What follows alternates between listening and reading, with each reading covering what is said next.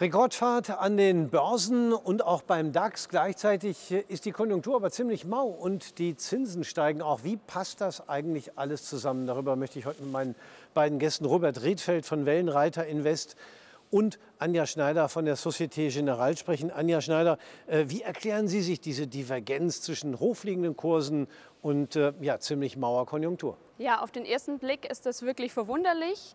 Einerseits Deutschland, äh, auch im europäischen Vergleich, die Konjunktur stagniert, wächst nicht. DAX neues Allzeithoch. Aber man muss auch schauen, welche Werte sind jetzt im DAX drin. Das sind meistens internationale Großkonzerne, die eben ihr Geschäft und auch ihre Produktion nicht nur in Deutschland haben, sondern weltweit tätig sind, produzieren und auch ihre Absatzmärkte weltweit haben. Und so können sie dann die Schwäche in Deutschland auch ein Stück weit äh, ausgleichen. Und so kommt dann eben auch der Erfolg an den Börsen zustande. Ja, diese Divergenz, die wir hier angesprochen haben, ist vor allen Dingen in Deutschland sehr augenfällig. In anderen Ländern ist es nicht unbedingt so. Auch in den USA, Robert Redfeld, ist das Bild, glaube ich, ein bisschen anders, oder?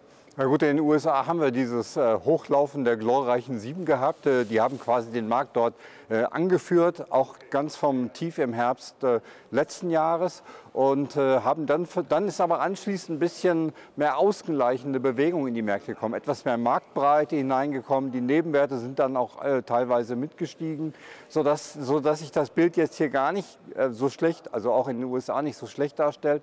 Auf der anderen Seite hat der S&P 500 auch der äh, Dow Industrial, noch, die haben noch keine Allzeithochs gemacht, das, was wiederum aber daran liegt, dass das natürlich Kursindizes sind. Und äh, bei uns, wenn man den Kursdax sich anschaut, dann liegen wir auch etwa noch 5, 6 Prozent unterhalb äh, des Allzeithochs. Also da gleicht sich das Bild dann doch wieder sehr an, wenn man die Kursindizes betrachtet. Mhm. Marktbreite ist ein ganz gutes Stichwort. Anja Schneider, äh, haben Sie denn das Gefühl, dass äh, jetzt auch mal die anderen möglicherweise günstiger bewerteten Aktien gesucht werden, nachdem monatelang eben die gerade angesprochenen Hightech-Unternehmen, die Glorien 7, so stark gestiegen sind? Ja, ich denke, die Tech-Werte sind immer noch stark im Fokus der Anleger. Wir sehen das auch bei uns im Zertifikatebereich von Societe Generale. Da ist neben dem DAX, der natürlich irgendwie immer der Lieblingswert der deutschen Anleger wahrscheinlich auch bleiben wird. Äh, neben dem Nasdaq auch der Dow Jones sehr weit oben in der Hitliste, aber auch Einzelwerte wie Tesla, Netflix oder auch Nvidia, die ja sehr im Fokus standen in den letzten Wochen und Monaten, sind dann nach wie vor sehr gefragt. Ja. Irgendwie hat man schon das Gefühl, die Situation in der Börse ist so ein bisschen wackelig. Äh, Höchststände, dann wieder deutliche Rückgänge. Äh, Robert Redfeld, sind denn die Trends eigentlich noch intakt?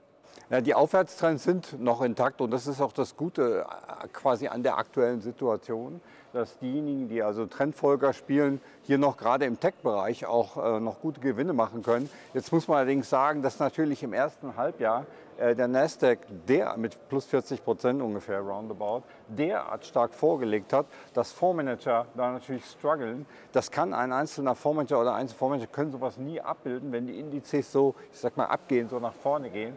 Und äh, jetzt ist natürlich schon FOMO, also Fear of Missing Out.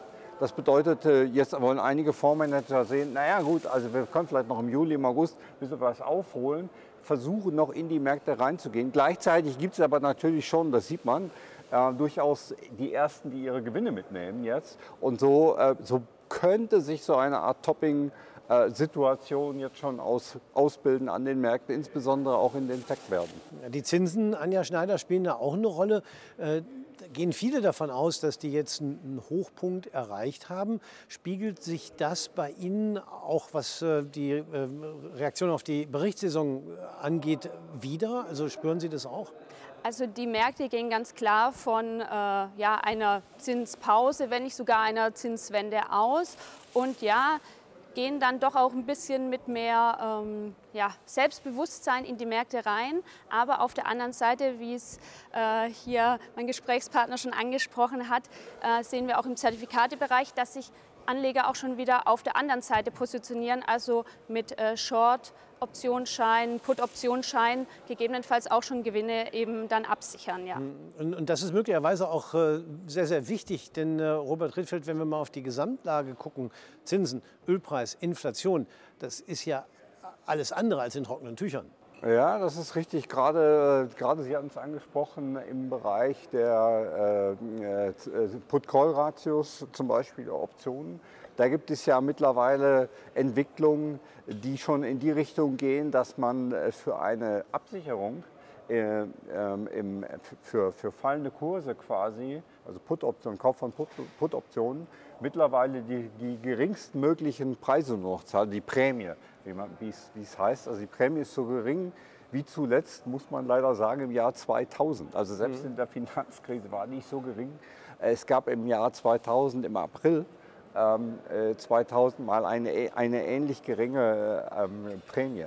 Das bedeutet Absicherungen für den S&P 500, für einen Fall des S&P 500 um sagen wir jetzt mal 5 Prozent, sind im Moment sehr günstig, was wiederum heißt, dass sich niemand absichert. Oder in Amerika, wir reden hier über Amerika, dass sich niemand absichert. Was wiederum heißt, dass das eigentlich eher ein bearisches Zeichen ist. Mhm. Jetzt habe ich darüber gesprochen, wenn man das jetzt weiterspinnt Richtung äh, Ölpreis, Richtung Inflation, Renditen, dann ergibt sich das Bild, dass natürlich irgendwo am kurzen Ende, also Fed Funds Rate, EZB etc., die Zinsen schon irgendwo oben zu sein scheinen. Aber die Zinsen am langen Ende sind, finde ich zumindest in Amerika, ziemlich hartnäckig hoch.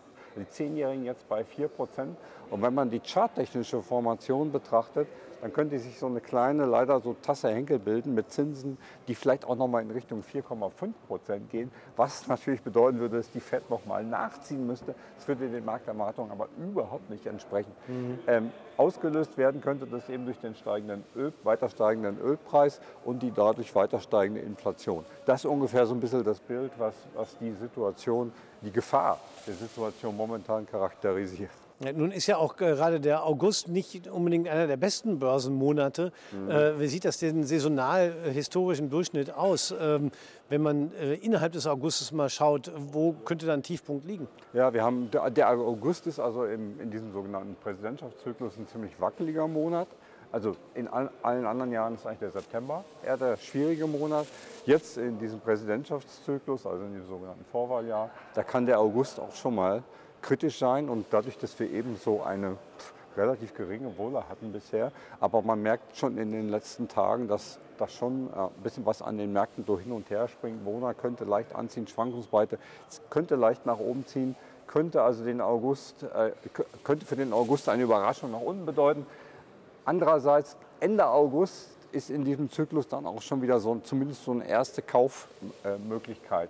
Also entgegen den Erwartungen dann im September dass im September die Kurse noch weiter runtergehen, könnte das in diesem Jahr mal nicht der Fall sein, aber das ist natürlich Spekulation. Ja, es sind vor allen Dingen einfach Durchschnittswerte aus der genau, Vergangenheit. Das, ja, das heißt nicht, richtig. dass es dieses Mal auch so sein muss. Aber es ist gut, das Bild mal so ein bisschen im Kopf ja. zu haben. Ja. Aber, aber Sie wissen ja, Anja Schneider, relativ genau, was äh, die Anlegerinnen und Anleger so machen, mit denen Sie zu tun haben. Sind die im Moment eher offensiv, also risikoorientiert oder eher defensiv eingestellt? Ja, also man muss wirklich sagen, im Bereich der Hebelprodukte, wie ich es schon angesprochen habe, hält sich tatsächlich fast schon die Waage. Also mhm. man sieht, die Anleger wissen natürlich auch nicht, wie es weitergeht und manche haben eben äh, die Meinung, es geht weiter hoch, die wollen mit dabei sein, vielleicht auch ein bisschen diese Fear of Missing Out, äh, die positionieren sich dann eben auf der Long-Seite oder eben die trauen dem Braten nicht so richtig, was da jetzt an den Märkten jetzt schon gelaufen ist in dem Jahr. Die sind vielleicht eher auf der, auf der Short-Seite. Jetzt auf der äh, Anlageprodukte-Seite sehen wir äh, eine hohe Nachfrage nach Discount-Zertifikaten, was ja doch eher ein defensiveres Produkt ist. Das heißt, ja, ich würde sagen, die Anleger bei uns sind äh, optimistisch, aber doch mit einer gewissen äh, Vorsichtigkeit äh, im Hintergrund. Ja. Ja. Und äh, das heißt also, äh, da spüren Sie auch, dass die Anleger auch Korrekturen kurzfristig nicht ausschließen und das auch irgendwie mit einpreisen. Ich denke, das muss jeder Anleger in der derzeitigen Situation machen. Also ich glaube, alles andere wäre fahrlässig, weil, ähm, wie schon gesagt, der Markt geht davon aus, zum Beispiel beim Thema Zinsen, dass es das jetzt vorerst gewesen ist. Aber nehmen wir mal an, im September passiert doch etwas anderes. Das könnte die Märkte noch mal ganz schön durchschütteln. Und deshalb mhm. sollte jeder Anleger, je risikoreicher sein Produkt, in das er investiert ist, doch immer auch ein Ohr am Markt haben und äh, ja, die aktuellen Geschehnisse auch gut verfolgen. Ja. Ähm, ich will noch mal zurückkommen auf das, was Sie, Robert Redfeld, vorhin gesagt haben, dass im Moment die Prämien für Putz äh, mhm. günstig sind im Vergleich zu den Calls ähm, und trotzdem äh, äh die, die, Nachfrage nicht dazu führt, dass die Preise steigen.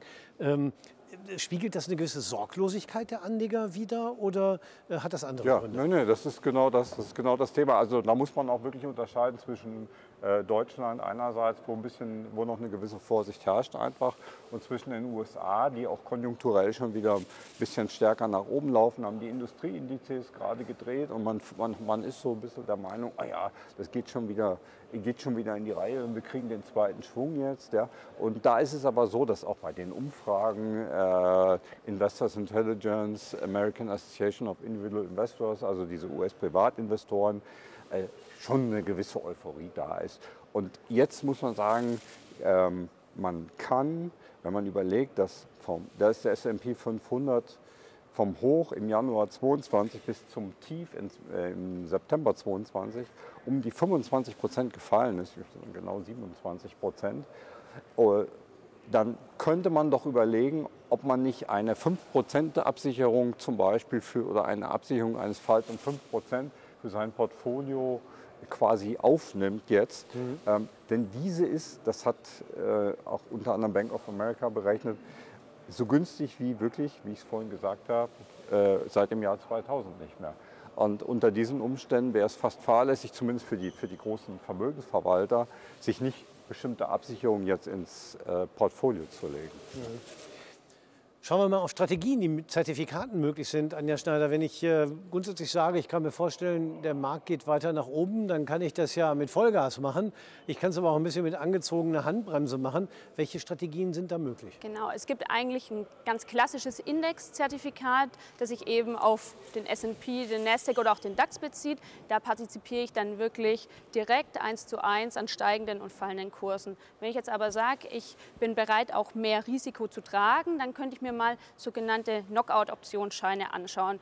Die sind ja, risikobehafteter, aber ich bin eben auch mit einem Hebel bei der Seite, wo ich mich positioniere. Also kaufe ich einen Call-Knockout-Optionsschein, bin ich gehebelt nach oben mit dabei.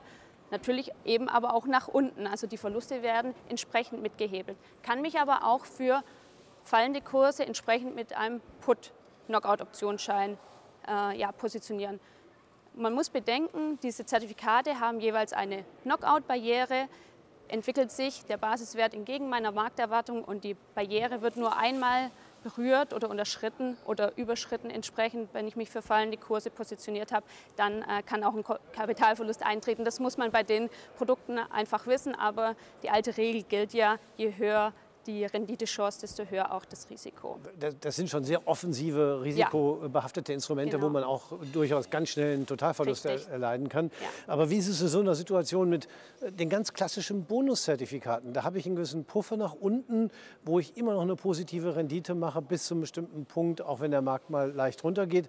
Und nach oben bin ich sogar voll dabei. Genau, das stimmt. Also die Bonuszertifikate vereinen in dem Punkt wirklich das Beste aus zwei Welten.